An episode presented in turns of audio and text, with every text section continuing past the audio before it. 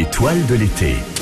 Les sept mercenaires de John Sturge avec Yul Brunner, Steve McQueen, Charles Bronson.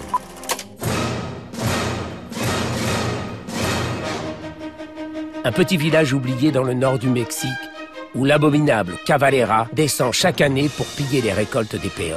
Que ferez-vous quand Calvera viendra? À mon âge, les distractions ne sont pas si fréquentes. Euh, soyez sans crainte. Pourquoi est-ce qu'il me tuerait Les balles coûtent cher? Il ne leur laisse que de quoi survivre le temps de revenir comme un vol de sauterelles sur les récoltes. Harassés, une fois de trop avec la mort de l'un des leurs, ils poussent les paysans à chercher de l'aide en Amérique pour se défendre. Quelques pesos en poche, ils tombent sur Chris, un cow-boy solitaire qui ne s'en laisse pas compter. Il accepte de les aider en constituant une bande de rebelles de son acabit.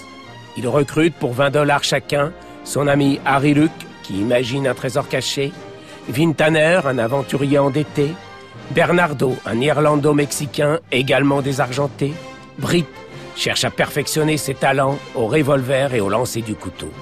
Lee, un vétéran en fuite. Chico, le seul jeune homme du groupe, s'invite en quête d'aventures romanesques. Lorsque Cavalera reviendra pour prendre son dû, il trouvera le champ des coltes pour le recevoir. La bataille n'est pas équitable et les paysans devront s'investir pour préserver leurs rêves. Est-ce que vous êtes prêts S'il venait maintenant, êtes-vous au point?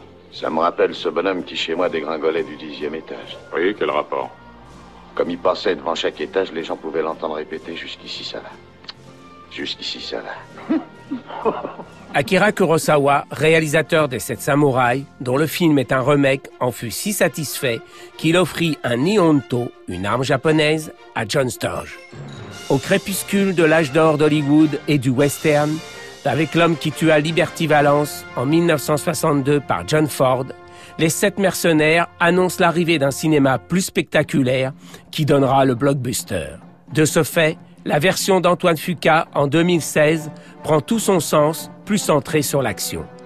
Premier film de cinéma de Steve McQueen, il simule un accident de voiture pour délaisser un temps la série au nom de la loi. Le gouvernement mexicain estimait que Veracruz de Robert Aldrich donnait une image trop négative.